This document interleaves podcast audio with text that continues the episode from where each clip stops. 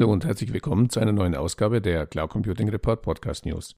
Kurz vor Beginn der Osterferien, an die wir uns alle wahrscheinlich unser Leben lang erinnern werden, habe ich nochmals einige hoffentlich interessante Informationen und News aus der Cloud Computing Welt für Sie zusammengetragen.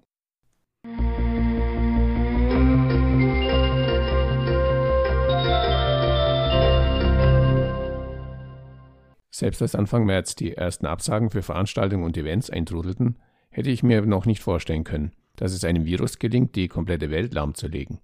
Heute, knapp vier Wochen später, ist das unvorstellbare Realität, sowie die Gewissheit, dass dieses Jahr Ostern ohne Familienfest stattfinden wird, die für Pfingsten geplante Urlaubsreise mehr als fraglich ist und der 19. April 2020 es wohl in die deutschen Geschichtsbücher schaffen wird, als der Tag, an dem entschieden wurde, ob der Shutdown weitergeht oder nicht. Wenn man die aktuelle Diskussion verfolgt, ist es zumindest unwahrscheinlich, dass es ab dem 20.04. wieder so weitergehen wird wie vor Ausbruch der Epidemie. Aber bleiben wir geduldig und hoffen wir das Beste.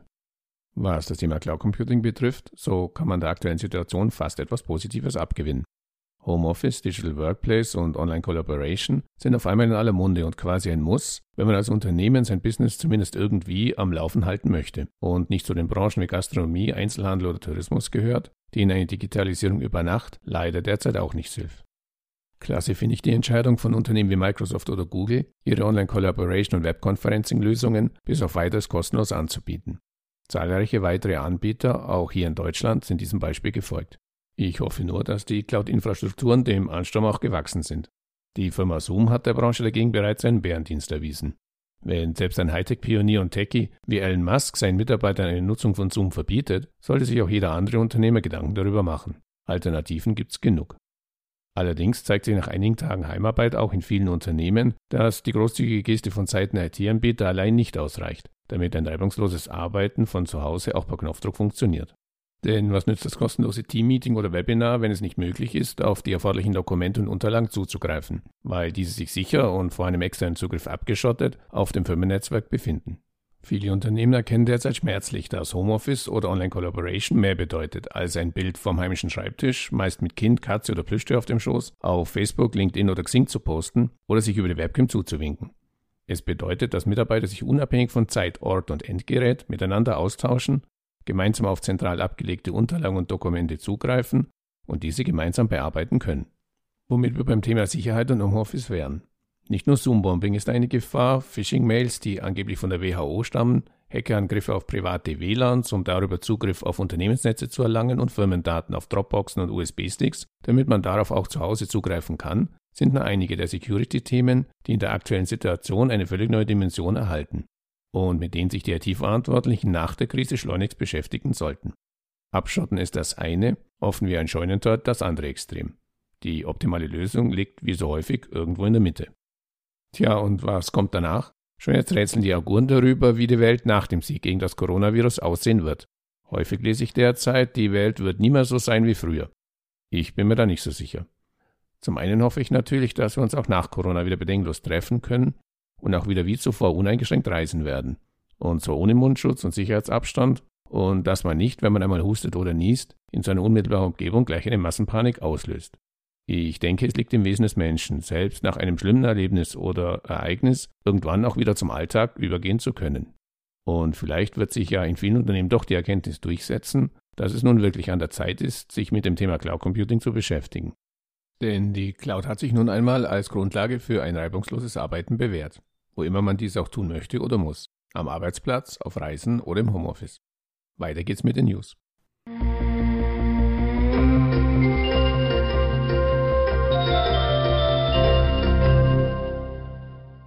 Für alle diejenigen, die für die nächsten Tage und Wochen noch etwas zum Lesen suchen, beginnen wir mit einem Literaturtipp. Anfang dieses Jahres ist mein Buch Cloud Computing in Deutschland vom ISP-Hype bis heute erschienen. Zum Zeitpunkt des Erscheinens war es genau 20 Jahre her, dass ich mich mit einigen Vertretern führender IT-Unternehmen in München traf, um darüber zu diskutieren, wie es gelingen kann, ein damals in Deutschland unbekanntes Bereitstellungsmodell für Softwareanwendungen mit der Bezeichnung Application Service Providing auch hierzulande bekannt zu machen. Der Rest ist Geschichte. Wenige Wochen später wurde mit großer Unterstützung aus der IT-Branche das ISP-Konsortium Deutschland ins Leben gerufen. Auf ISP folgte Software as a Service und später dann Cloud Computing. Ziel des Buches ist es, einen Überblick über die Entwicklung des deutschen Cloud Computing Marktes vom ISP-Hype über Software as a Service bis hin zu Cloud Computing zu vermitteln. Denn genau diese Entwicklung ist die Grundlage für den aktuellen Status quo des deutschen Cloud Computing Markts, auf den ich im Buch aus Anwender, aber auch aus Anbietersicht eingehe. Darüber hinaus habe ich für Fach- und Führungskräfte, die vor der Entscheidung stehen, ob und wie sie Cloud Services im Unternehmen einsetzen, einige Tipps aus der Praxis zusammengetragen, sowie einige Beispiele, wie andere Unternehmen den Einstieg in die Wolke geschafft haben.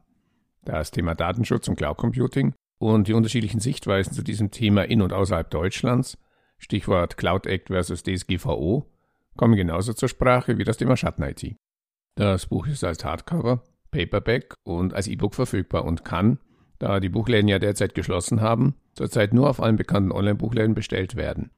Da Amazon derzeit, was ich mir als sinnvoll erachte, sich auf die Lieferung wichtiger Produkte konzentriert und mein Buch gehört nun wahrlich nicht dazu, gibt es da derzeit sehr lange Wartezeiten. Ich habe aber erfahren, dass es bei Thalia und Hugendubel etwas schneller geht. Das E-Book ist natürlich auf allen Online-Buchläden sofort verfügbar.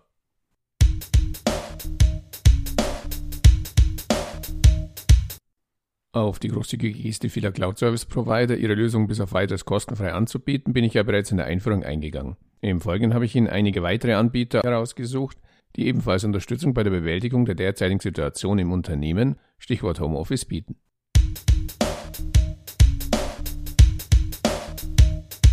Mit der Ausbreitung des Coronavirus in Deutschland ist die Anzahl der Homeoffice-Arbeitenden deutlich in die Höhe geschnellt. Dies beweist eine aktuelle Umfrage des Branchenverbands Bitkom. Doch auch im Homeoffice gilt, alle Arbeitszeiten müssen zeitnah und präzise erfasst werden, damit sie dann auch abgerechnet werden können.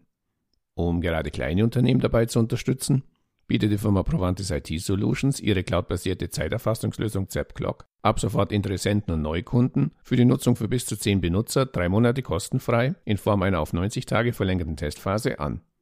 Weitere Infos gibt es auf der ZapClock Webseite unter www.zapclock.de.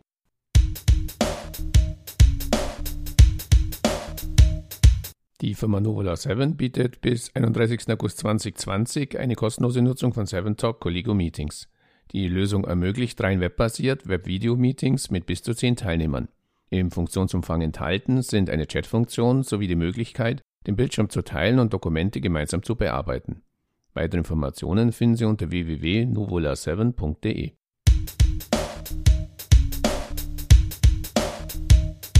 Und auch die Firma Starface bietet in Zeiten der Corona-Krise die kostenlose Nutzung ihrer Cloud-Telefonie-Lösungen an. Das Angebot gilt auch für Unternehmen, die noch keine Starface-Telefonanlage nutzen.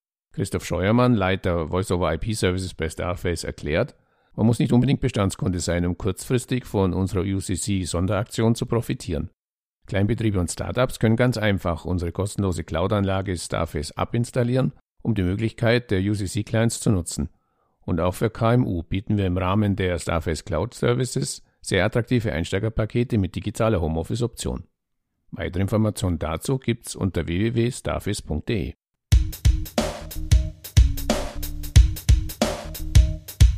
Die Firma Hambi, Anbieter des gleichnamigen digitalen Arbeitsplatzes aus der Cloud, unterstützt Unternehmen ebenfalls dabei, möglichst rasch Homeoffice-Arbeitsplätze einzurichten. Wer an diesem Angebot interessiert ist, kann sich direkt an Hambi-Gründer und Geschäftsführer Burkhard Gaske unter 0160 9977 1888 oder burkhard.gaske.hambi.de wenden.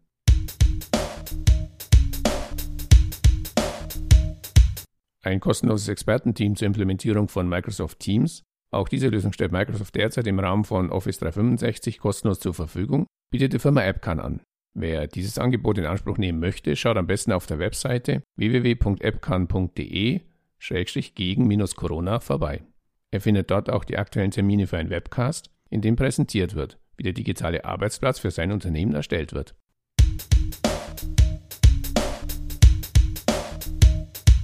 Schulen in Deutschland bleiben bis mindestens nach den Osterferien geschlossen. Um den Unterricht nicht komplett ausfallen zu lassen, sind Schulen plötzlich auf digitale Kommunikation angewiesen, doch technisch meist nicht ausreichend darauf vorbereitet. Die Firma Mailbox.org bietet ab sofort die passgenaue Infrastruktur für sicheren Austausch zwischen Lehrern, Schülern und Eltern. E-Mails können damit DSGVO-konform verschlüsselt sowie werbefrei versendet und empfangen werden. Zur Bereitstellung und Kontrolle von Lern- und Testmaterial kann ein abgesicherter Cloud-Speicher genutzt werden. Mailbox.org wurde nach eigenen Angaben von der Stiftung Warentest mehrfach als besonders sicherer E-Mail-Anbieter ausgezeichnet und wird deutschlandweit bereits von vielen Bildungseinrichtungen sowie den gesamten Schulen des Freistaats Thüringen aktiv genutzt.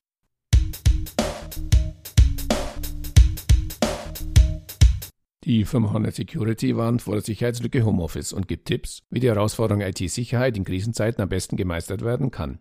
Darüber hinaus beobachtet das Hornet Security Security Lab bereits seit Anfang Februar verschiedene Phishing-E-Mail-Kampagnen, die sich die Angst vor dem Coronavirus zunutze machen und darauf abzielen, E-Mail-Adressen und Passwörter abzugreifen oder durch platzierte Links und angehängte Dokumente Malware in die Systeme der Empfänger zu schleusen. Bei der Malware kann es sich beispielsweise um Ransomware oder Spionagesoftware handeln. Weitere Infos dazu gibt es auf der Webseite von Hornet Security unter www.hornetsecurity.com.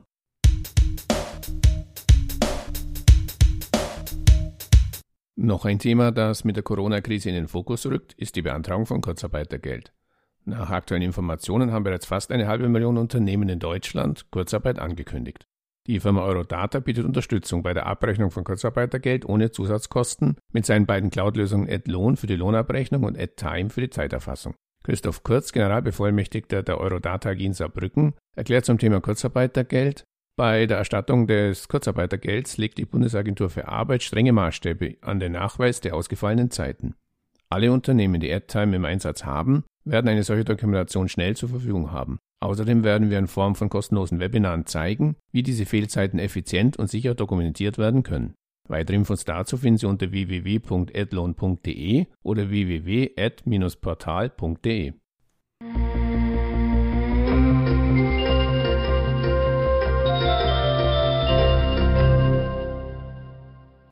Soweit die sicher etwas ungewöhnliche aktuelle Ausgabe der Cloud Computing Report Podcast News.